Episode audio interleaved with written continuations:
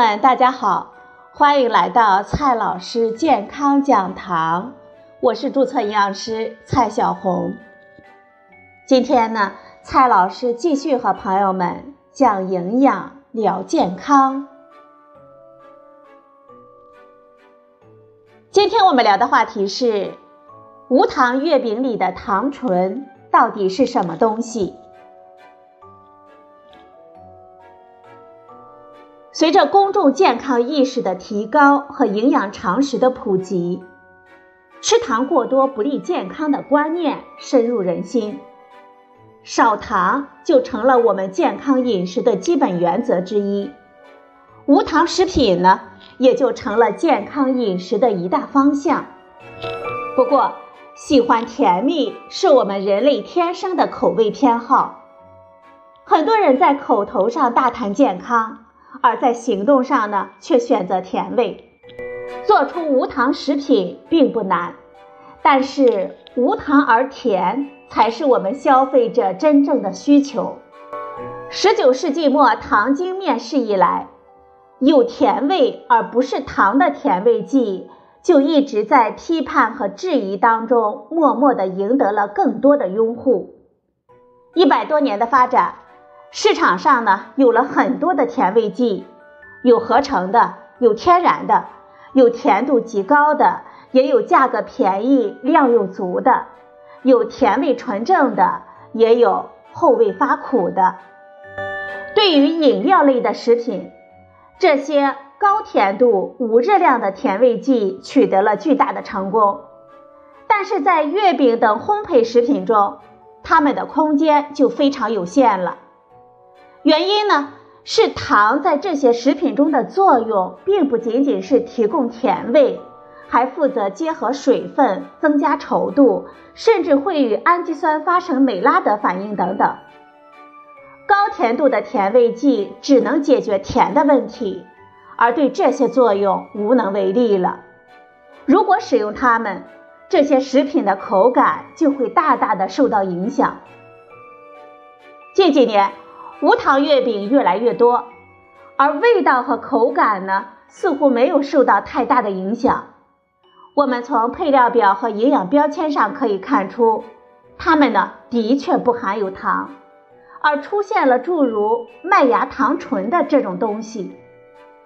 这个麦芽糖醇到底是什么东西呢？在化学上，糖是指多羟基的醛或者酮。醛和酮的特征集团是一个羰基，可以连上一个氢原子而变成醇，这样来自于糖的醇就被称为糖醇。麦芽糖醇呢，就是麦芽糖加入氢还原而得到的。在生产中，它是把淀粉水解成麦芽糖浆，然后在催化剂的作用下与氢气发生反应，就得到了麦芽糖醇。催化加氢是个化学反应，所以糖醇呢跟传统的天然产物就有了不同的出身。但是它们毕竟来源于淀粉，跟糖精、阿斯巴甜、甜蜜素等纯粹的化学合成产物也有明显的不同。如果非要给它们天然还是合成的什么标签，它们也会争得不可开交。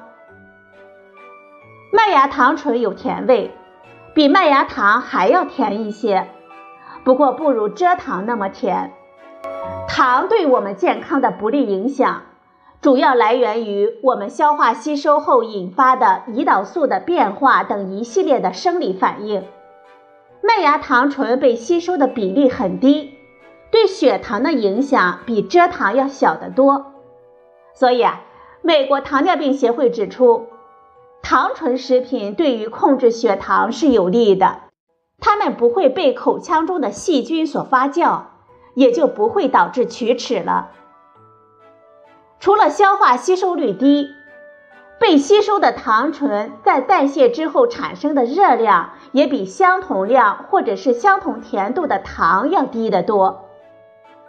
中国的国家标准规定，糖醇的热量值。是按照每克十千焦来计算的，这个热量值呢，稍高于膳食纤维的每克八千焦，大大的低于糖和淀粉的每克十七千焦，而比较特殊的赤藓糖醇，则是按照零千焦来计算的。跟糖相比，糖醇在满足我们的口腹之欲时，对于控制我们体重就会友好一些了。虽然已经不是糖，但是在食物中，它还是能有保水、增稠和填充的作用。这些特性使得糖醇可以在糕点、冰激凌之类的食品中很好的代替糖。我们需要强调的是。糖醇并不像其他的那些高效甜味剂一样无热量，因为甜度不高，它们在食品中的用量就会比较大，产生的热量也还是不可忽略的。换句话来说，它们在热量和影响血糖方面，只是比蔗糖要好很多，而不是没有影响。此外，大量食用糖醇可能导致腹泻，好在这个大量的数值呢，也确实有点大。对于我们成年人，大约是每天九十克的麦芽糖醇。正常情况下，我们可能也不会吃到这么多。麦芽糖醇只是糖醇的一种，把不同的糖加氢还原，就可以得到不同的糖醇。现在我们常用的还有木糖醇、山梨糖醇、甘露糖醇、赤藓糖醇等等，跟麦芽糖醇一样，它们不会导致龋齿，对我们血糖的影响很小。相同甜度下呢，它的热量比糖要少得多，摄入量过高可能会导致腹泻。不过，不同的糖醇在具体特性上有所不同。比如说，木糖醇的甜度比蔗糖还要高一些，而安全摄入量要低一些。成人推荐的控制量是每天五十克，而儿童呢是每天二十克，这个量啊也不算少。但是如果不加节制的去吃，也还是可能会超标的。好了，朋友们，今天的节目呢就到这里。谢谢您的收听，我们明天再会。